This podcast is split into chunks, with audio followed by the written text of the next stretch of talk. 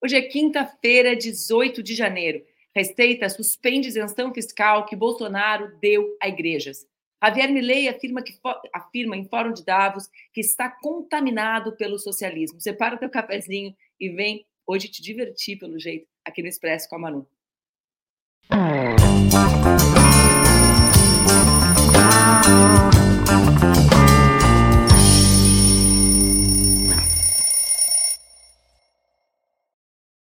Bom dia, bom dia, bom dia. Está no ar mais um Expresso com a Manu, meu programa que acontece entre segundas e sextas-feiras aqui nas redes do Opera Mundi, com transmissão simultânea nas redes Ninja. O Expresso, vocês já sabem, pode ser acompanhado ao vivo aqui no YouTube às 8 horas da manhã, ou também pode ser acompanhado depois no formato podcast. Bem-vindo a todos que estão chegando aqui no programa, a galera que está assistindo pelo Instagram, gente. O Instagram é sempre uma lenda, quase nunca conseguimos colocá-lo no ar. Hoje conseguimos colocá-lo no ar. O Expresso de hoje, primeiro a gente vai tratar de um tema importantíssimo para o nosso país, para a gente refletir as instituições, a laicidade do Estado, e depois vamos, vamos antes ainda de receber a Mara Moira, que é a nossa convidada das quintas-feiras, convidada esperadíssima pela turma do Expresso com a Manu, antes ainda de receber a Mara para tomar um café comigo, a gente vai falar sobre os discursos ontem no Fórum Mundial de Davos sobretudo sobre o discurso de Javier Milei. Bora começar pelo Brasil. Estão com um cafezinho aí? Bem-vindo, Matheus. Uh, um beijo, um beijo. Vou mandar um beijo para Laura também. Olha só, a gente vai começar falando sobre a decisão da Receita Federal Brasileira de suspender ontem, no dia de ontem, foi tomada a decisão, uma medida tomada pelo governo Bolsonaro que ampliava a isenção fiscal sobre a remuneração dos pastores e dos líderes religiosos e livrava igrejas de dívidas milionárias. A decisão foi tomada e publicada no Diário Oficial da União do dia de ontem. Com a decisão, as igrejas e as instituições vocacionais devem voltar a recolher contribuições previdenciárias sob prebendas, que são um tipo de remuneração especial por meio da qual as igrejas e instituições religiosas pagam pastores e demais lideranças. Essas remunerações não são consideradas salários, mas um tipo de pagamento em face do mister religioso ou para a subsistência. Olha, todos os salários são para a subsistência, né, pessoal? Fiquei pensando bastante sobre isso quando eu li esse trecho. A isenção que favorecia os pastores foi oficializada por Bolsonaro, adivinhem, duas semanas antes das eleições, em um gesto, mais um dos gestos, mais um dos movimentos de Bolsonaro para os evangélicos, que foi um dos seus públicos alvos da eleição. Pela norma anterior, só o dinheiro pago por prestação de serviços e aulas era, era tido como salário. Agora, o imposto de renda e a contribuição social também vão incidir sobre qualquer tipo de pagamento, qualquer tipo de remuneração que os pastores receberem. Além disso, quando o ato foi publicado, a Receita estava naquele momento cobrando débitos de diversas instituições religiosas que não tinham direito à isenção. Com a medida do governo Bolsonaro, as igrejas tiveram essas dívidas anuladas, perdoadas. E agora, só ah, começou o dia, hein? Só parte delas poderá voltar a ser cobrada. Ou seja, Bolsonaro, ao tomar essa medida, também perdoou dívidas milionárias. O líder da bancada evangélica, deputado Silas Câmara, do Republicano do Amazonas, considerou lamentável a decisão da Receita Federal e disse que o governo que reconhece a necessidade da aproximação com o segmento fazer um movimento desses é incompreensível, dada a importância das religiões. Olha, eu valorizo muito a religiosidade das pessoas, respeito muito a religiosidade, a manifestação individual da fé, luto para que o Estado seja laico, justamente para que o conjunto das manifestações religiosas individuais sejam respeitadas, ou seja, eu sei que faz parte do credo dominante do nosso país, que é o catolicismo, mas rogo, torço para que as crianças evangélicas, as mulheres evangélicas, as crianças que, que fazem parte, que se associam às religiões de origem uh, africana, né, a Umbanda, ao Candomblé, as religiões afro-brasileiras, ao judaísmo, todas as formas e manifestações religiosas devem ser respeitadas. É justamente por isso que o Estado precisa ser laico, que o Estado não pode se relacionar privilegiando uma determinada manifestação do pensar religioso. E mais do que isso, é por isso que o Estado deve tratar a todas as formas de, religio, de, de religião como trata tudo aquilo que existe no nosso país. Percebem o seguinte, gente: quem, quem, né? Hoje as igrejas já não tributam, o que é algo que provoca grandes debates e reflexões. Não tributam também os salários daqueles que se movimentam para construir a obra. Ora, e para que, para onde vai o dinheiro dessa, dessa, dessas obras, então, né? Acho que é bom a gente pensar uh, sobre isso, pensar na maneira como o Brasil pode garantir a liberdade da manifestação religiosa a partir da solidez do Estado laico e não o contrário. Bom, dito isso, vamos ao Fórum de Davos. O Fórum de Davos, eu fiquei ontem pensando sobre isso, né? No início dos anos 2000, nós organizamos o Fórum Social Mundial como um. É verdade, o Jair está aqui falando, voltando ao assunto anterior, Jair, me dispersando, que até Jesus pagou o imposto na Bíblia, né? Ele diz: dai a César o que é de César. Exatamente, Jair, exatamente. Uma boa, é uma boa, uma boa reflexão. Mas vamos lá. Voltando ao Fórum de Davos ou de Davos, né? Nós, eh, quando em 2001 criamos, ali no início dos anos 2000, o Fórum Social Mundial, justamente a ideia original do, do fórum, né, era um fórum de resposta a Davos, um fórum que conseguisse juntar os povos do mundo, os movimentos sociais do mundo, né, como espaço de reflexão de alternativas gestadas pelos povos, diversas das, daquelas gestadas pelo poder econômico, pelas nações mais ricas do mundo. Ontem nós tivemos mais uma rodada. O Fórum uh, perdeu, digamos assim, a sua imensa relevância do início dos anos 2000, me refiro ao Fórum Internacional de Davos, mas ainda é um espaço de encontro dos presidentes, dos líderes, de posicionamento desses líderes. Uh, nesse fórum, ontem, nós tivemos diversas manifestações muito interessantes, por exemplo, de Gustavo Petro, do presidente da Colômbia. Vocês podem acompanhar nas próprias redes do Petro as manifestações dele relacionadas às mudanças climáticas, ao papel da América do Sul né, no enfrentamento, na possibilidade de, como diz o Petro, preservação da nossa espécie, já que o, o norte global, como diz ele, é, é uma imensa chaminé de CO2. Mas vejam bem, Petro também falou da guerra, denunciou o horror da guerra, da barbárie, né, da, do, de, da maneira como o capitalismo tem feito milhares de crianças vítimas. Então, ele deu um tom, né, o tom do seu discurso, apresentou-se né, para essa comunidade internacional, mais uma vez, com o rigor né, das suas opiniões, que são tidas como muito duras. Eu, particularmente, acho muito acertadas. Para quem vive, né, e tem toda a sua família vivendo em Porto Alegre, por exemplo, inclusive parte da produção do nosso programa, e que vê a minha cidade, mais uma vez, embaixo d'água, né, com a maior parte da população. Ontem a prefeitura anunciou que 1 milhão e 200 mil pessoas estavam sem luz numa cidade que tem uma população um pouco maior que isso, a cidade inteira sem luz, sem internet, sem água, em função da relação né, das bombas uh, da água com a energia elétrica, uma cidade que apoiou, a partir das iniciativas do seu prefeito, enquanto deputado, a privatização da energia elétrica e que se viu ontem sem conseguir contato telefônico a empresa que administra energia elétrica de todo o estado. Então, para quem vive a realidade dos eventos, sucessivos eventos eh, extremos provocados pelas mudanças climáticas, o discurso do presidente Petro não parece exagerado. O discurso do presidente Petro parece acertado para mudanças que já para que já acontecem, né? Que já uh, se materializam uh, na vida na vida do povo.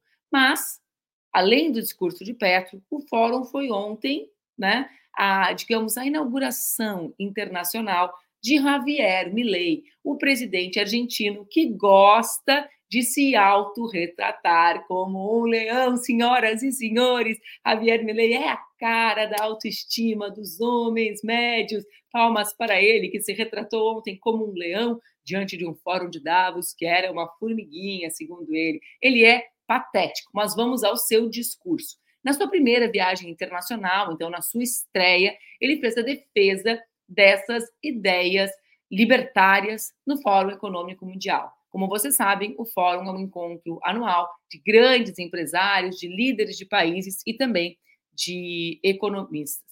Bom, no discurso, Milley disse, né, parecia estar vindo direto do período da Guerra Fria. Parece ele se, ele ressurgiu ali no final dos anos 80. Por quê? Porque ele afirmou que o socialismo é um fenômeno que tem mantido e criado a pobreza. Vamos ver um trecho do discurso do Milley? Temos aí, Muchas gracias. Hoy estoy acá para decirles que Occidente está en peligro. Está en peligro porque aquellos que supuestamente deben defender los valores de Occidente se encuentran cooptados por una visión del mundo que inexorablemente conduce al socialismo y, en consecuencia, a la pobreza. Lamentablemente, en las últimas décadas, motivados por algunos deseos bien pensantes de querer ayudar al prójimo y otros por el deseo de pertenecer a una casta privilegiada, los principales líderes del mundo occidental han abandonado el modelo de la libertad por distintas versiones de lo que llamamos colectivismo. Nosotros estamos acá para decirles que los experimentos colectivistas nunca son la solución a los problemas que aquejan a los ciudadanos del mundo, sino que por el contrario son su causa. Créanme. Créanme. Bom, Milley também disse que o capitalismo de livre iniciativa é a única ferramenta para acabar com a fome e a pobreza. Bom, além dele, dele, assistir, dele achar que o risco do Ocidente é o socialismo, nós vamos falar sobre os riscos que o Ocidente enfrenta. Né? Ele esquece que, nesse momento, saiu a pesquisa da Oxfam que aponta que os cinco homens mais ricos do mundo tiveram a riqueza dobrada desde 2020. O que aconteceu em 2020, gente? Quem lembra? A pandemia. Nesse mesmo período, 5 bilhões de pessoas vivem, passaram a viver com menos dinheiro do que viviam. Bom, a culpa disso, segundo Milley, é do socialismo. Ele também falou sobre o papel do Estado, repetindo aquela ladainha, aquele discurso antigo que seduz muitos setores da nossa sociedade, quando diz que o Estado se resume a alavancas de controle que impedem que os cidadãos tenham a liberdade de prosperar por meio de seus próprios esforços. Mais uma vez, Milley estava completamente alheio à realidade. Por quê? Porque um pouco mais de um mês depois da posse dele próprio como presidente do país, os argentinos já estão cortando refeições e se limitando a comer macarrão e ensopado. Tem uma imagem aí, não tem, Laila? Matéria da Folha de São Paulo. Não é nenhum espaço suspeito de defesa do socialismo, embora Jair Bolsonaro dissesse que a Folha fazia parte do grande conluio internacional da doutrinação cultural marxista. Como a gente sabe, todos os preços estão em disparada na Argentina desde que Milei venceu as eleições. Além disso, a moeda local foi desvalorizada e acabou, Milei, com os congelamentos impostos pelo último governo peronista. A inflação mensal, que já estava em 13% no mês de novembro, foi a 26% no mês de dezembro.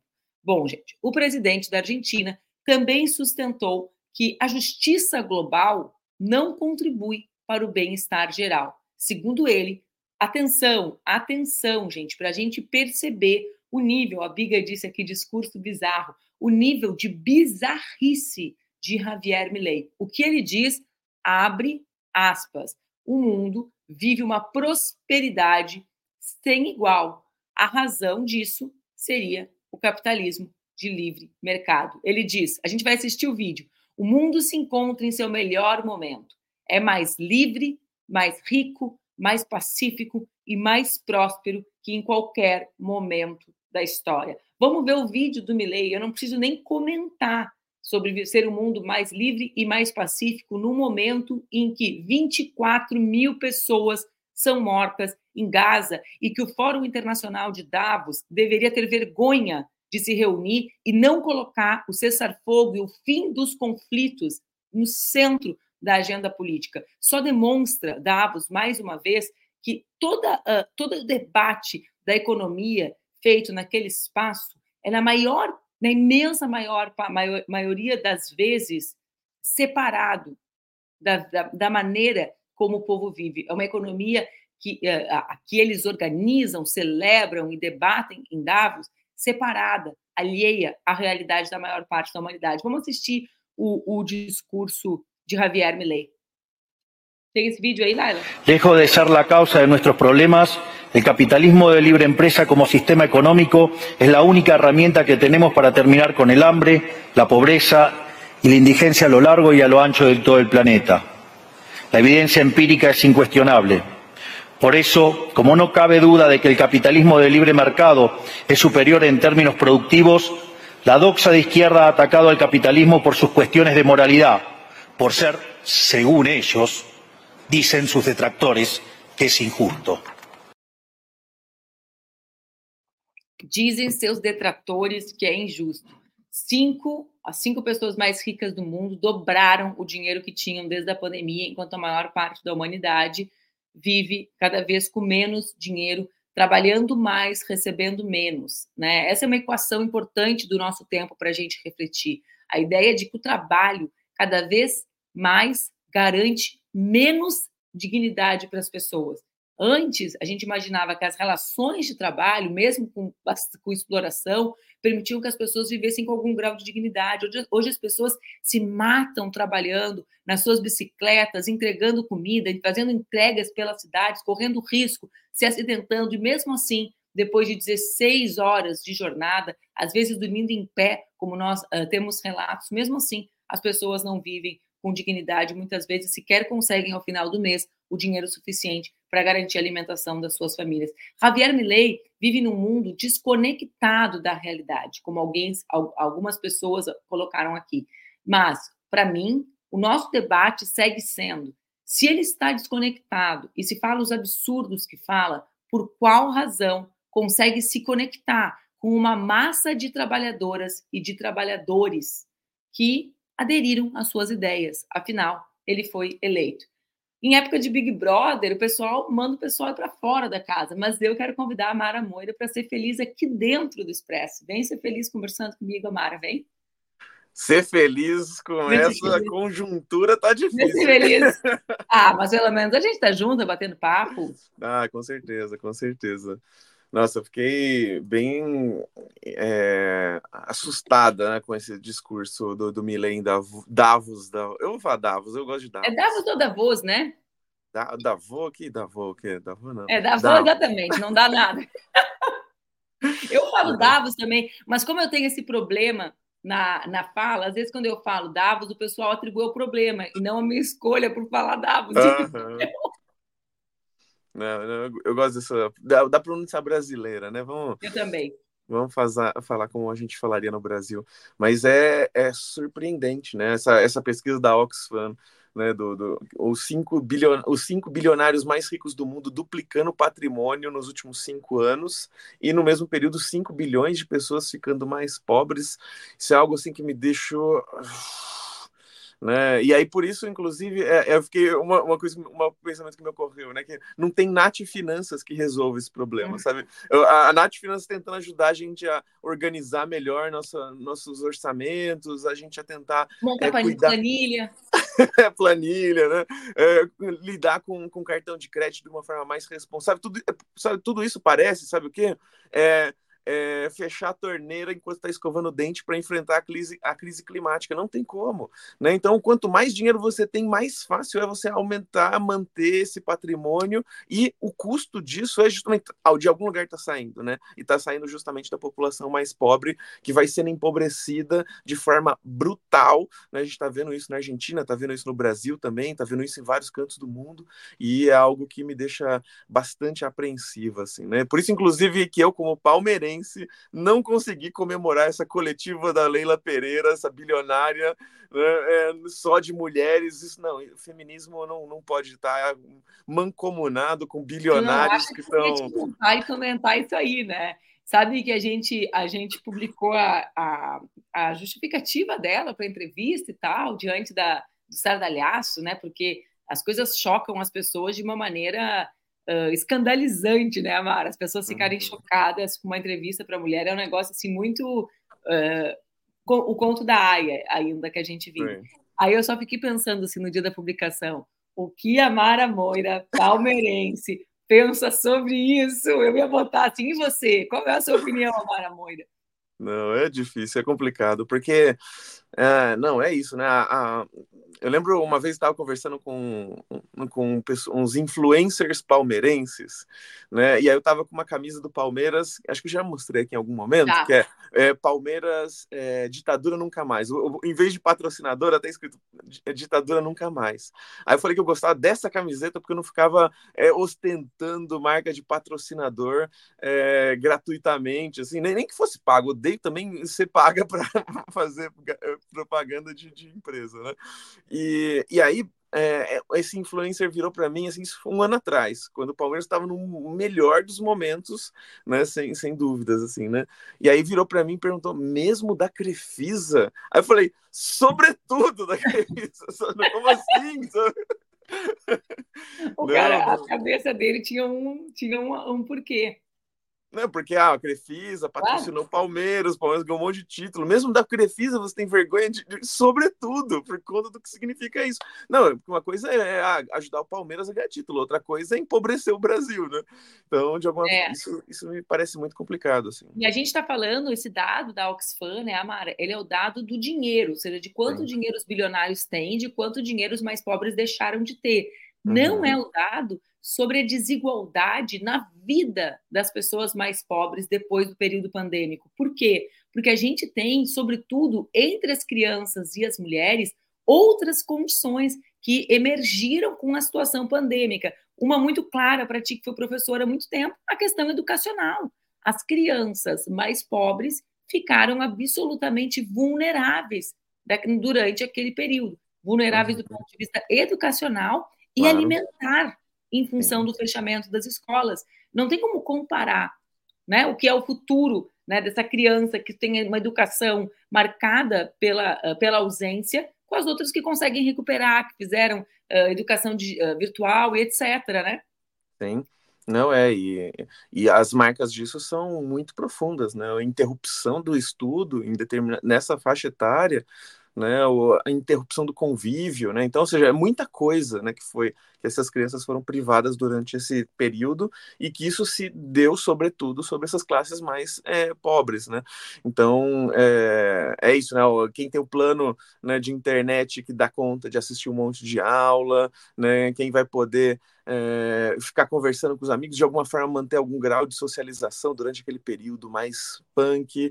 Né? Quem muitas vezes não vai poder, inclusive, ficar recluso durante esse período, vai continuar trabalhando e vai continuar refém né, de, de todo, toda a pandemia e, e, e vai ser a, a, vítima privilegiada da pandemia, então vai conviver mais perto também com a morte, com, com o adoecimento dos seus familiares. Né? Tudo isso é muito impactante, né? Então, é, de alguma forma, é, e aí agora a gente está vivendo um outro momento, talvez a gente deva até trazer isso para o Expresso, né? Que é esse novo ensino médio que não sei se já foi discutido aqui, mas assim. Não, não é, foi. É algo que a gente precisa conversar também, né? Ontem eu vi o relato de uma professora, uh, li na internet rapidamente, tu viu?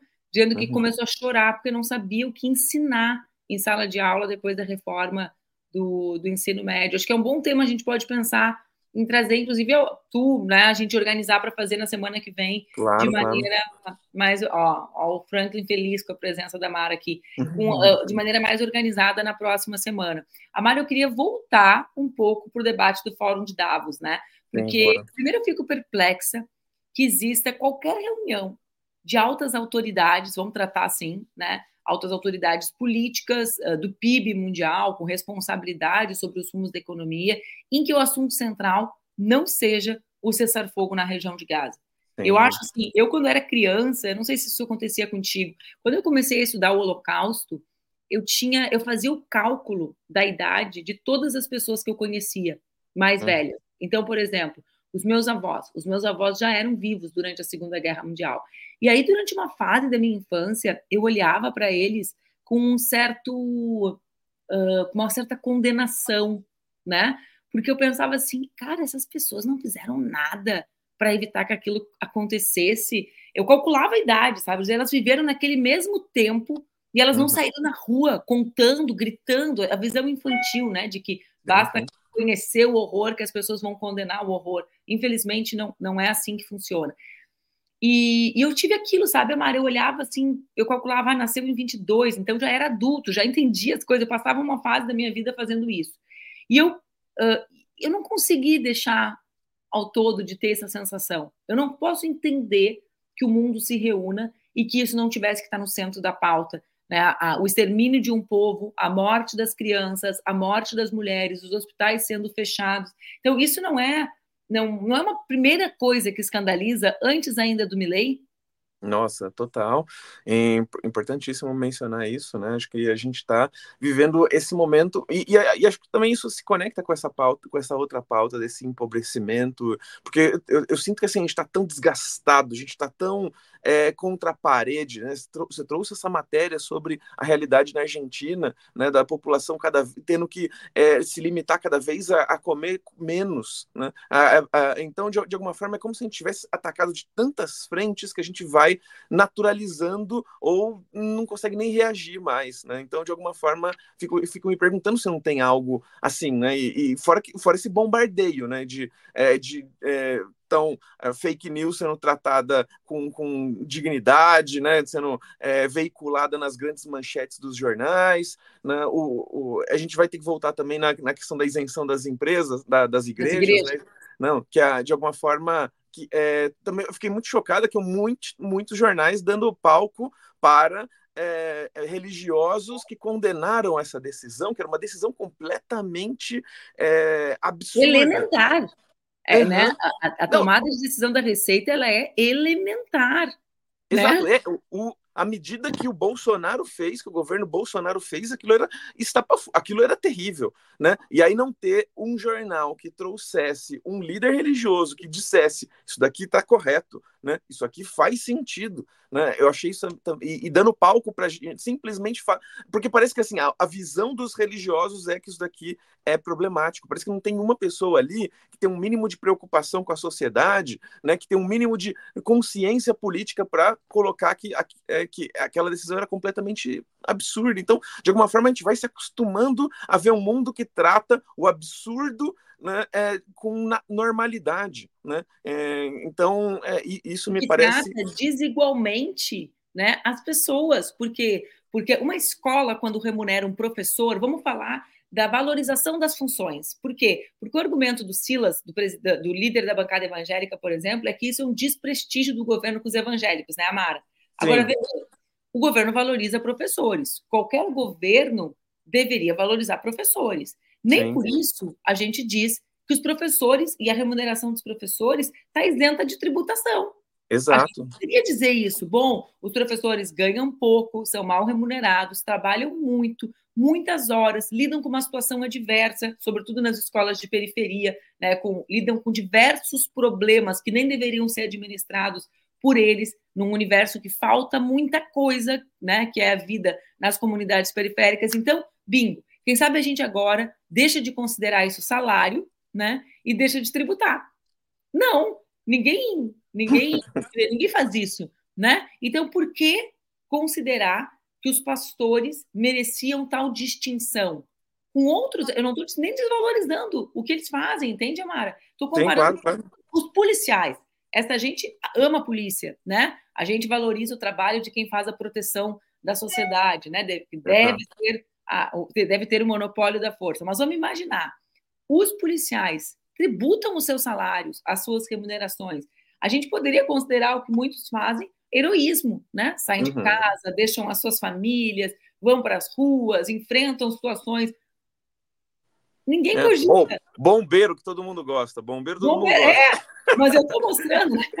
eu estou eu tô querendo mostrar que nem os setores que eles próprios se relacionam deixam de pagar tributação Não. sobre os vencimentos. E aí, aí, tem um outro ponto ainda, mano, que eu acho que é, é, que, eu, que eu queria que um líder religioso ele colocasse, ele, ele colocasse no, no, no na, a carta na mesa de como é que essa decisão foi tomada, quando essa decisão do governo Bolsonaro foi tomada, às vésperas da eleição. Então tinha um propósito eleitoreiro, né, que já denunciava ali um possível desvio de função, como uma, alguma, alguma coisa esquisita, né? Então, é, como é que foi colocado? Possível desvio de finalidade e ausência de motivação, né? E, e, não ter alguém que, ou ele, ele pode ser beneficiado por isso, né? Mas não ter uma figura que consegue colocar, né? É, olha, isso, isso daqui, é, eu entendo que isso aqui me beneficia, mas ao mesmo tempo eu entendo que isso aqui não tinha toda a cara de legalidade, sabe? Isso aqui foi feito de uma forma é, é, injusta, né? Não, é, e, acho que isso também está é, tudo conectado com Milley, na né, questão do Davos, né? É do, e, é, e, e, essas, e, essa, e esse debate em torno da, da, da isenção fiscal para as prebendas né, tem a ver com essa demonização dos impostos. A gente vai precisar aprender a tratar impostos de outra maneira. Imposto tem a ver com justiça social, né? Então, imposto tem a ver com quem vai ficando muito rico, vai ter que pagar mais imposto para tentarmos conseguir construir mecanismos de distribuição de renda no país. Senão a gente não tem esse mecanismo e a gente vai só vendo se amplificar esse abismo que separa os bilionários, os 5 bilionários, dos 5 bilhões de pessoas que ficaram mais pobres nesse período, né? A Mara e o Matheus, o Matheus, inclusive, foi professor da Laura, minha filha, ele diz aqui um negócio muito importante, que esse comportamento é um comportamento díspare, né? Por quê? Porque protege os pastores, em tese protege os pastores, mas não protege as pessoas e os líderes religiosos que auxiliam os indesejáveis. E a menção aqui do Mateus é o padre Júlio hum, Lancelotti, claro, que a gente claro. debateu na semana passada, já aqui no programa. Ou seja, essas pessoas, as que têm a obra, né, a obra religiosa voltada para os mais pobres, que acolhem todos os corpos, né, Amara, dentro da igreja. O padre Júlio, desde os anos 80, lutava contra a criminalização da, do HIV pelas ruas, né? A ideia uhum. de que aquelas pessoas deveriam ser ejetadas do convívio social. Esses, como o padre Júlio, são execrados pelos bolsonaristas. Ou seja, tem essa dimensão mesmo da razão política pela qual Bolsonaro fez isso. E a mera comparação com as outras remunerações de, de trabalhadores dignos, como são os bombeiros, que realmente são um consenso na sociedade, né? a mera comparação mostra o, o quanto não tem de relação com a dignidade do, do, do, e com o apreço pelo trabalho exercido. Eu quero voltar, Amara, aqui te provocar para nosso último debate, que a gente, eu e tu, aqui a gente fica sempre horas conversando. Tá pior que eu e o Breno ontem, e eu dizia assim, Breno, é meia hora o programa, e ele disse, é uma das poucas vezes que o entrevistado tem o poder de mudar o tempo do programa, né? Claro, né? É o dono do canal, né? Mas olha aqui, o que eu quero te provocar é com a, a minha grande. A gente exibiu o discurso do Milley, a gente convive com essa realidade de desigualdade brutal, né? A gente vê, é um discurso que, que na prática, quando a gente vê, parece sempre que está negando a realidade, concorda? O cara fala que a gente vive um momento mais pacifista, parece que ele está debochando de todo mundo.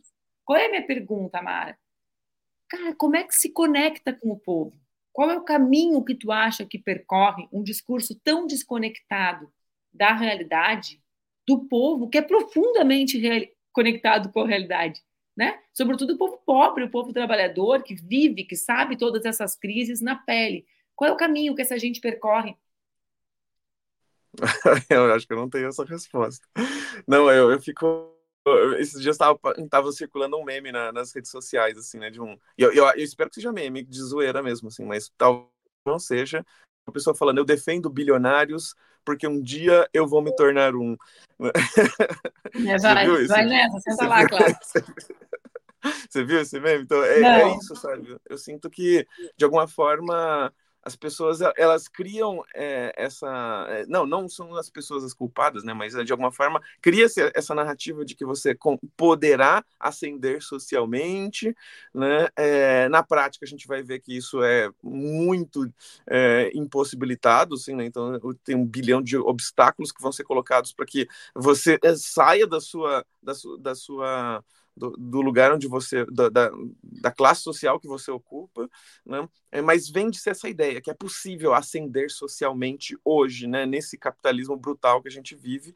É, e aí, pessoas, acho que as pessoas ficam nessa expectativa de ganhar na Mega Sena, né? Eu, eu vejo é, o, o, quanto isso está conectado também, por exemplo, com esses sites de aposta que estão proliferando aqui no Brasil, né? Então, a pessoa está querendo está desesperada para tentar sair desse, desse lugar de pobreza, tentar melhorar suas condições de vida e acredita que a única saída possível podem ser essas, é, essas estratégias pontuais, assim, né? De ganhar no, no sorteio, de ganhar no, numa aposta de, de, de futebol, não sei, é, é, é e, e aí se incorporar a essa classe dominante, né? Mas e eu acho, eu tenho pensado muito sobre uma coisa assim, Amara, que é a gente, quando, antiga, quando antigamente é bom, né? Mas quando a gente fazia leitura sobre os líderes carismáticos do passado, a gente falava sempre na ideia do salvador da pátria, né? Então, o que, que era? O Messias, o Salvador, aquele que apresenta um caminho, aquele que apresenta uma saída, o pai dos pobres, né? Então, essa uhum. ideia de, de líderes carismáticos, carismáticos aqui, né? Pensar o Bolsonaro e o Milley como carismáticos, mas líderes, né, que se apresentavam com um caminho, com essa ideia da salvação, né, um pouco misturada com a questão religiosa. Aliás, a religião que também tem um papel fundamental de apaziguar, de ser o lugar de conforto dessas contradições que, vi, que a gente vive no mundo. Mas vamos lá. Eu acho, às vezes eu fico viajando nisso, que esses caras, eles são, vou usar uma, uma figura de linguagem assim, anos 80, os líderes do apocalipse mesmo, sabe? Uh, de que a, o povo trabalhador vive a crise numa dimensão tão aguda, tão aguda, que não pensa mais acreditar, em, não acredita mais que existam saídas para isso, coletivas, como o Milley diz ali, o coletivismo é o, né, o verme, é, é um fracasso, ele diz, né? É o responsável pelo fracasso, o coletivismo, né? uhum. né? E que, e que esse, esses caras talvez sejam os líderes da ausência de saída. Não tem saída. Eu vim aqui para te dizer que não tem. Então é uhum. tu por ti mesmo, né?